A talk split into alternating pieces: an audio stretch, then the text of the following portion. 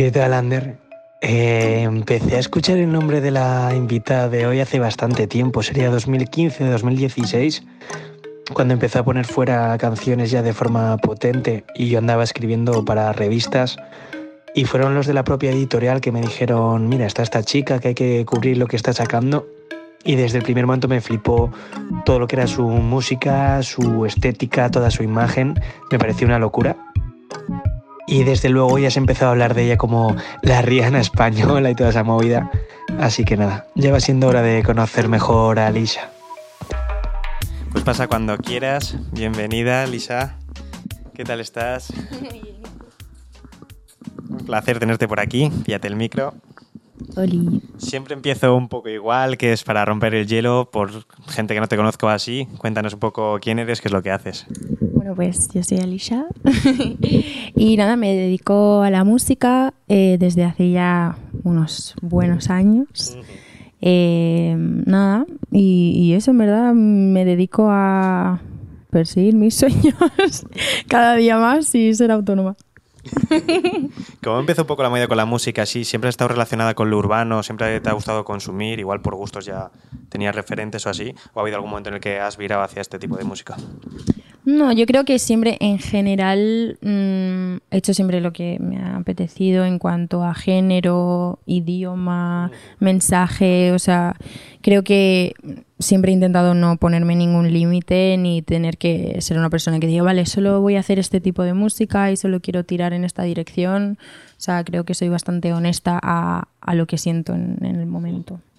Sí que me flipa un poco eso, la conexión, porque siguiéndote con los años he visto etapa en Miami, en Barcelona, en Madrid, y es como, joder, Barcelona y Madrid lo puedo entender, Miami es como, no sé si son raíces familiares o qué, pero ¿cómo nació un poco la idea de irte hasta allí y currar y todo en la música? Bueno, yo eh, llevaba ya un tiempo hablando con, con gente de ahí que quería currar conmigo, eh, no sé qué, y fue básicamente que, que fue la pandemia. Eh, y cuando un poco salimos de la pandemia, eh, Barcelona creo que aún se quedó como muy parado porque yo estaba viviendo en Barcelona y esta gente me dijo, vente. Y yo dije, pues claro que sí.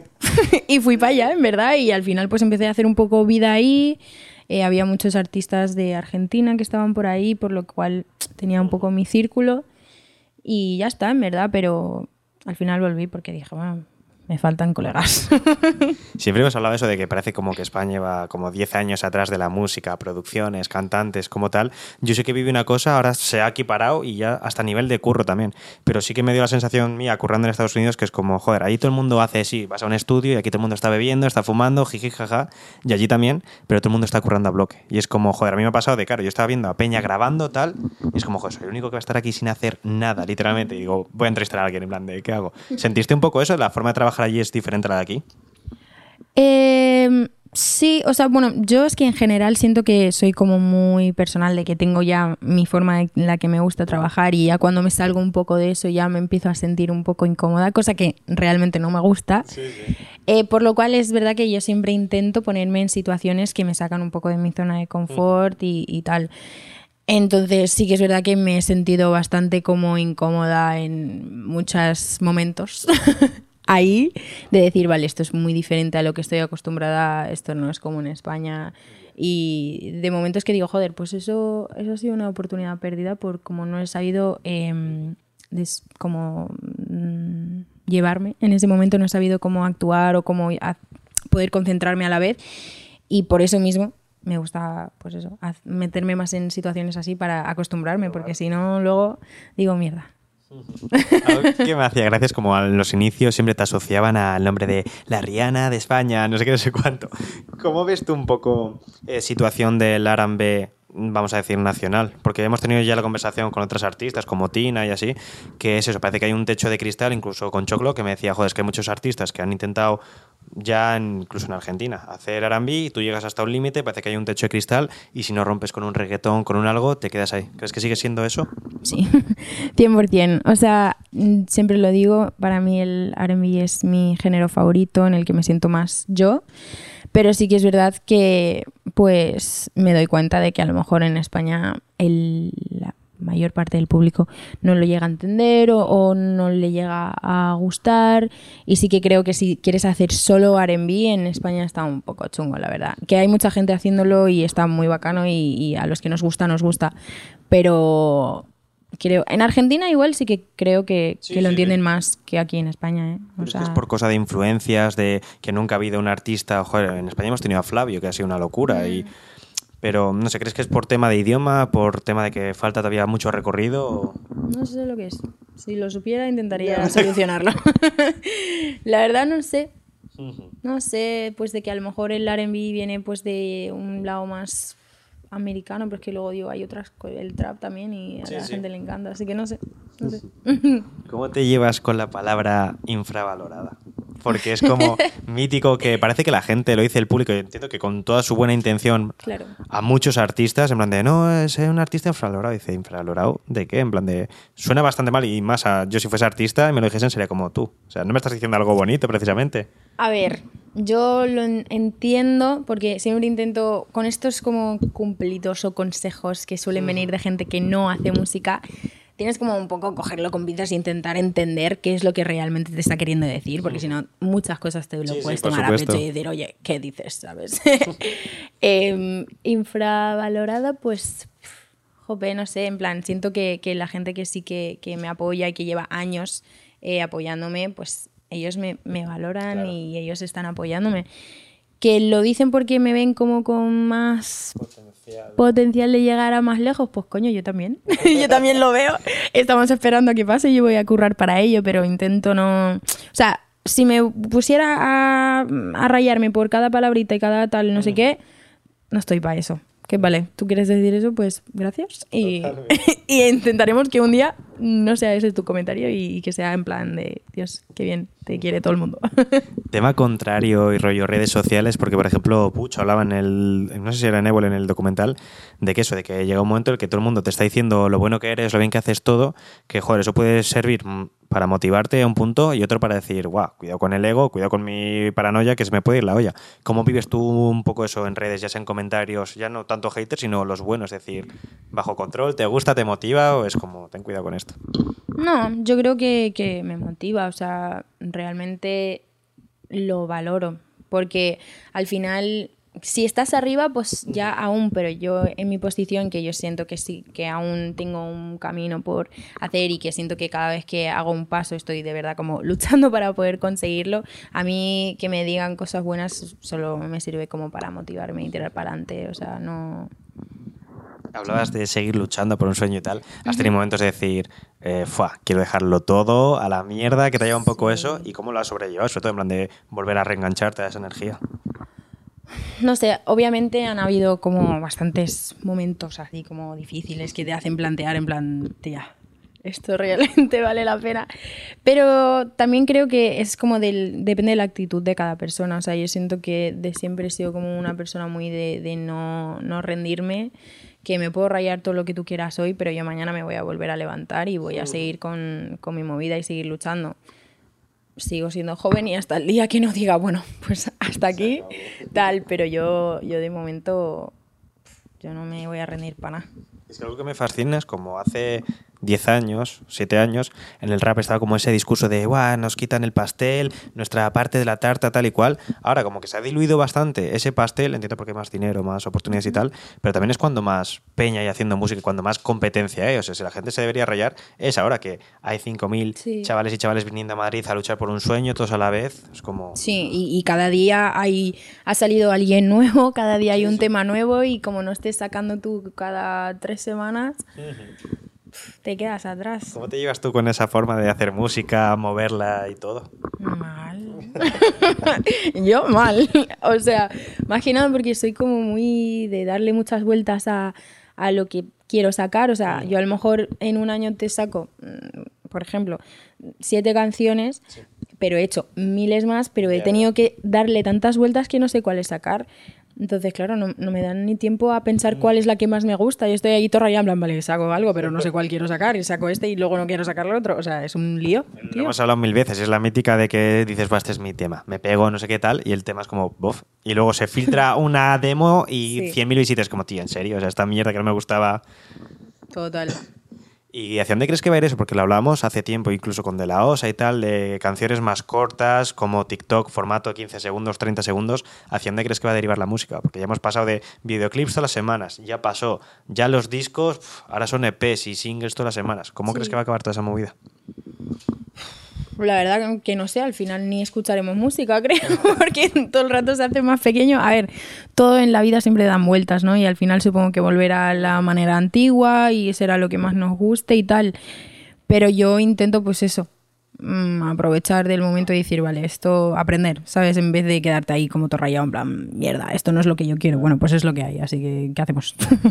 ¿Y cómo lidias con toda la presión de pretensiones, llegar, conseguirlo no? Porque, joder, lo estamos viendo incluso de ritmo de publicación. El ejemplo ahora de Quevedo, que han anunciado, se retira Quevedo. Y es como, no, no, me va a tomar un descanso. Pero, joder, Quevedo es un chaval que, ¿cuánto lleva de carrera? Mm, tres, un nivel potente, dos años.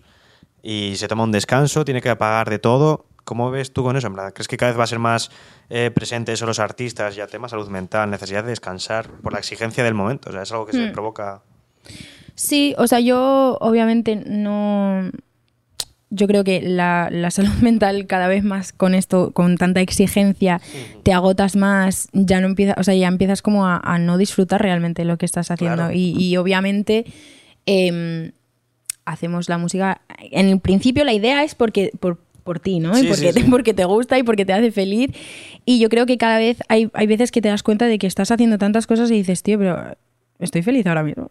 estoy realmente haciendo lo, lo que quiero hacer. Entonces yo entiendo que a lo mejor alguien que está tan, tan sobreexpuesto está como, pues necesito parar un poco y porque, porque puede. ¿Sabes? Y, y al final, pues tampoco querrá él como quemarse a, a sí mismo, porque como se queme ya se lía y otra persona que ha ido para abajo, ¿me entiendes? en plan. Es que es ridículo porque es como siempre se ha separado el arte de artesanía, hecho a mano, una pieza única de la industria, en plan de fábrica en masa. Y ahora parece que estamos viendo eso, en plan de que el arte, que es la música, es una fábrica de tornillos. En plan de haz 100.000 tornillos iguales y ya está, toma, toma, Sí. toma. Es como, joder, qué puta gracia tiene esto. Sí. ¿Cómo ves formatos también como ahora que está súper de moda ese tema de los meses, eh, Operación Triunfo, que también lo hemos mencionado, mm, hace un año ya como que había pasado la moda Operación Triunfo, nadie hablaba, ahora una movida súper popera, ahora han introducido un ápice de urbano y todo el mundo en Sí. plan de, "Buah, está súper guay el programa, tal cual. ¿Cómo ves los concursos en los que literalmente estás diciendo a una persona, tú vales, tú no vales, a nivel artístico ya, y un poco la reacción del público también de eso?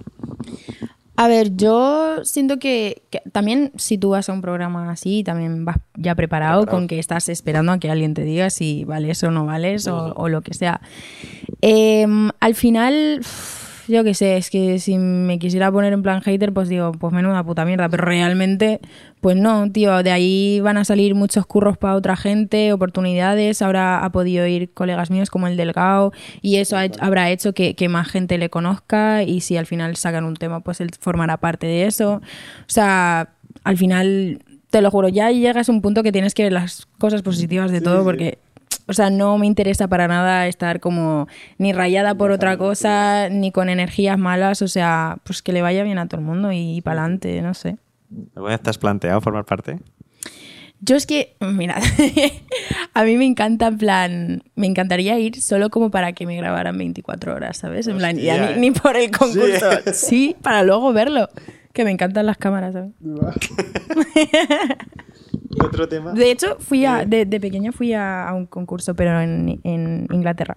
Hostia, no sabía. Lo que no me cogieron. Ah, pero yo canté una canción de Rihanna, de hecho. mira, joder, sí. qué guay. Pero no. Otro tema que solemos comentar a veces es eh, la movida de eh, Rosalía ha despuntado niveles locos ahora mismo en España, se podría decir que la que más. Zetangana lo mismo, eh, con el rap se queda a un nivel, tuvo una etapa latina en la que no consiguió llegar más lejos, de repente hace el madrileño, que es como algo súper folclórico de aquí, y lo revienta. Eh, la peña sigue copiando mazo eso, el slang dominicano, los sonidos de los argentinos, tal. ¿Crees que realmente en España tenemos ese problema de decir, joder, seguimos mirando un montón fuera cuando realmente tenemos un montón de riqueza que no aprovechamos?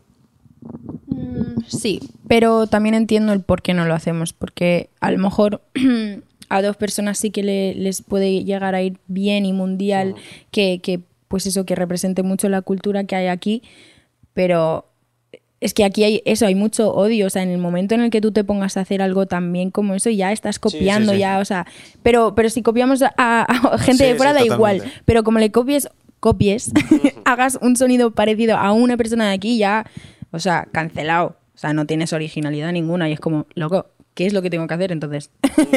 o sea, no sé. Has tenido en plan críticas de. Pues, hubo años de debate sobre apropiación cultural. Quiero que me cuentes un poco cuál es tú, porque encima tú viniendo de mazo culturas diferentes mezcladas, ¿cuál es un poco tu perspectiva sobre eso? A ver, yo siento que con que siempre puedas hacerlo desde el respeto eh, y que sea más apreciación y no apropiación, pues para adelante, ¿sabes? En plan, las culturas están para, para compartirlas y, y, aprender entre nosotros y si una persona puede darle luz a una cultura y a lo mejor está más aprendiendo, pero lo hace de una manera en plan de, esta no es mi cultura, pero me encanta, pues para adelante, o sea, no le veo nada negativo. Para mí es difícil por el sentido de que es como cuando la gente dice en plan, no, tú solo puedes hacer esto. Vale, yo tengo un montón de, de raíces de, de, sitios diferentes a cuál se supone que tengo que... Ve, sí, sí. ¿Sabes? O sea, soy de aquí, pero mi madre es de aquí y mi padre es de allá. ¿Qué hago? No, no, totalmente. en plan, ¿qué quieres que haga? O sea, si tengo que hacer solo uno por porcentajes, tengo que mirar cuál es mi porcentaje más alto, pues a tomar por culo. Yo hago lo que me, la- lo que me apetezca, con lo que me he criado y lo que, lo que quiera. Es que no... No sé. Hemos visto, hablando de Quevedo y demás, eh, lo importante que es una figura como, por ejemplo, eh, tenderle la mano a Saiko, Saiko ahora se va mundial, que tiende a su vez la mano a Raúl Clive, creciendo un montón. ¿Crees que sigue habiendo reparo en España para que los artistas como Tochos o Asentados colaboren con artistas más pequeños? Bueno, creo que es algo que poco a poco está cambiando por eh, ejemplos como los que acabas de decir. Así que, pero aún así creo que en verdad, en general, es que tenemos como un poco ese, ese reparo de... Pero yo creo que es por el hecho de como sale tan poca gente siempre de España, es como, vale, pues no vas a ser tú, no vas a ser tú, voy a ser yo, no sé qué. Y esa es un poco como la mentalidad, pero no sé, al final si se están tendiendo la mano, yo creo que era porque de un principio ya eran colegas y, y a mí me pasaría lo mismo. O sea, si yo me pego, se van a pegar mis colegas y viceversa, ¿sabes? Así que yo creo que ya tienen que ver un poco con, con a lo mejor los círculos y que a lo mejor no, no nos juntamos tanto como en, en otros sitios. Claro, o sea, es que parece como que siempre se, que se está abriendo un poco, pero que ha sido difícil tender la mano. Que luego viene la pregunta de sí, es que entre los cuatro más tops no hay apenas colaboraciones. En plan de, no hemos visto a Zetangana colaborar con no sé quién y... Pero también tiene lógica, o sea, ¿por qué iban a colaborar? O sea... Igual no pegan ni siquiera sus sonidos o... Sí, a ver, sí que es verdad que, que es algo que molaría, porque al final es una manera de poder como decir, mira, esto es la industria de España, ¿sabes? Y, y porque al final en otros sitios sí que lo hacen. Pero es eso, no hay que tampoco obligar a que ningún artista haga nada que no quiera hacer, pero sí que es algo que yo, al menos como fanática o como persona que escucha música, diría, joder, pues me encantaría. ¿Sabes? La canción Sí, de sí, ella, claro. de Rosalía y Quevedo me flipa, ¿sabes? ¿Por qué no es real? Hacerlo. O sea, no entiendo. Sonéis genial. Eh, había un estudio inglés que estuve leyendo, en plan, que decía como que mm, el arte poco a poco se estaba convirtiendo en una cosa de ricos, y me explico, en plan, de que al ser algo artesano que tienes que dedicar tiempo y demás, solo la gente que tenía padres con dinero, primero podían facilitar acceso pues, a instrumentos o a preparación o lo que sea, y a la hora de distribuirla, por supuesto, y también simplemente de que si tú no tienes dinero, tienes que tener un trabajo de mierda precario, seguramente de 8 o 10 horas, y no puedes luego invertir dinero en tu música. ¿Crees que es un poco realidad o que simplemente está alejado de la realidad? Como... Sí, obviamente, o sea, más que nada en el sentido de que simplemente si, si tienes más dinero o más recursos, siempre se te va a facilitar. Que te facilite que, que le gustes a la gente, no, pero al menos tú poder crear con tranquilidad 100%. O sea, yo me acuerdo de estar viviendo en Barcelona cobrando 800 pavos al mes por un trabajo en el que tenía que estar dedicándome todo mi tiempo, que luego decía, vale, no estoy haciendo pasta como para pagar el piso, eh, poco más, no tengo tiempo para hacer música. O sea, todo estaba mal, mal, mal, mal, mal. Y por, porque hice una cosa con una marca y pude dejar el trabajo, si no ahí me quedaba, ¿sabes? O sea, 100% es, es una realidad, ya no es en plan de, ay, es que te has pegado porque tus padres tienen pasta. Loco, no, en plan, que le pueda facilitar 100%, en plan, puede, puede ayudar a la gente, pero no sé, siempre que sale alguien, la gente le es súper rápido en criticar de no sé qué, no sé cuántos, y es como, vale, pues puede haberlo tenido más fácil, pero que, que te quejes de eso es por rabia, porque a mí me encantaría poder haber dicho, sí, pues mira, mis padres tienen un montón de pasta y ojalá yo a, a mis hijos les pueda dar la oportunidad de que se puedan meter con ellos porque sus padres tenían pasta, ¿me entiendes? En que se así, en plan de... pues, mm, ¿sabes? En plan, eso no va a hacer que la gente le guste a lo que haces. O sea, también tiene que molar tu, tu proyecto. Porque si no. Una cosa interesante que decías es eso también eh, pasa mucho, joder, lo hemos visto con Quevedo, con Saiko, con Tangana, con todo el mundo, que es como, buah, apoya, qué guapo esto que está saliendo, un chaval súper bueno, súper tal. Cuando consigue el éxito es como decir, no, porque ese tal. Es como, tío, o sea, tú no quieres que tu artista tenga éxito y si tu artista es una persona normal, consigue éxito y se vuelve un gilipollas, pues puedes decir, pues vaya gilipollas. Mm. Pero o sea, casos como el de Saiko y demás, que son chavales que es que ni ha dado tiempo a darte cuenta de si se ha vuelto un gilipollas o si ya era o si nada. Y es como en cuanto consiguen éxito, venga, a tirarle todo el hate del mundo. ¿Por qué crees que pasa eso? Pasará en todo el mundo, entiendo. Si voy a Francia me dirán lo mismo, pero ¿por qué en España parece que es como súper evidente en cuanto alguien consigue el éxito a matarlo? A ver, no sé, yo creo que es que todo viene a raíz de, de, pues, de un poco de la rabia, de la envidia, o sea, de decir en plan, vale, yo quería que te fuera bien, pero ahora te está yendo súper bien y, y ya me siento muy lejos de ti. Antes a lo mejor lo, lo notaba como algo más cercano y de repente te, te estoy viendo despuntar y, y a mí no me da la puta gana, ¿sabes? En plan, no sé, y le cogen rabia, pero no sé, a mí me ha pasado a lo mejor de, de que alguien me mande un mensaje en un tono que digo, what the fuck. Y me- miro los mensajes y antes me decía cosas bonitas y yo tronco, no he hecho nada diferente. O sea, ¿qué, sí, qué- qué te pasa? Pero sí. Em, Sí, te iba a preguntar. Locura. Cuando salió, por ejemplo, Alicia de Mixtape de Cecilio G, ¿eso de dónde nace? No lo sé, ni nunca lo pregunté. Quería ser en plan de, no, es que eh, o éramos colegas y salió esto, de repente me imagino a ti despertándote y decir, eh, una mixtape de Cecilio G se llama Alicia. Es como, No, a ver, obviamente es un chaval que yo he conocido en Barcelona varias veces, en plan hemos estado en, en el mismo sitio y siempre ha habido, o sea, no ha habido mal rollo, buen rollo en realidad, pero no sé, dije, yo creo que no quiero preguntar. no sé, no sé, fue, fue raro la verdad y mucha gente siempre me lo pregunta y yo me quedo igual que Claro, ellos. claro. No lo sé. qué maravilla. Por ir cerrando, tengo un regalito para ti de los Ah. compañeros Ay, de Grow muchas Barato, gracias. que hay ahí como una gorra, una sudadera, un poco Amo. packaging de todo. Ay, a ver. Siempre. ¿Lo, lo abro ahora? Eh, sí, si quieres, mientras vas descubriendo, yo te hago la última pregunta, que es siempre igual para todos. Vale. Que si tuvieses delante a la Ah. Alicia antes de Miami, antes de cualquier lado, cuando estaba empezando, cuando se presentó el concurso ese, ¿qué consejo personal o artístico le darías? ¿O te darías? A ver. Joder, es que me sentaría horas a hablar con ella. Em, no sé, o sea, consejos sería en plan de que no confíes en nadie. Hostia, es muy, muy buen consejo. No confíes en nadie, em, porque yo creo que siempre he tenido como muy muy cachada como las energías, pero decirle que aún no lo tiene tan pillado. Hostia, es buen consejo, nunca lo había escuchado. Sí, aquí. sí, y nada, y que, pues eso, que siga para adelante, que, que esto no es fácil, pero que cuando, cuando hay recompensas eh, valen la pena. Perfecto, joder. Oh my Pues gosh. Está descubriendo poco a poco los. Vamos. Ahí está. Pues nada, sería eso todo. Muchísimas gracias por venir. No, Un placer enorme y espero que haya estado cómoda. Sí. Muchas gracias. A ver. ¿Qué tal, Ander? ¿Cómo has visto el programa? Eh, me ha flipado cómo, cómo es Alicia en general, en plan de... Me la esperaba incluso más tímida o no sé, se, se ve que está como muy suelta delante de la cámara, charlando, eh, hablando de cualquier tema sin reparo, que me ha sorprendido. Y nada, joder, espero que le haya gustado a la gente también y que esté disfrutando de este P y de todo lo que ha ido sacando últimamente. Venga, nos vemos, un abrazo.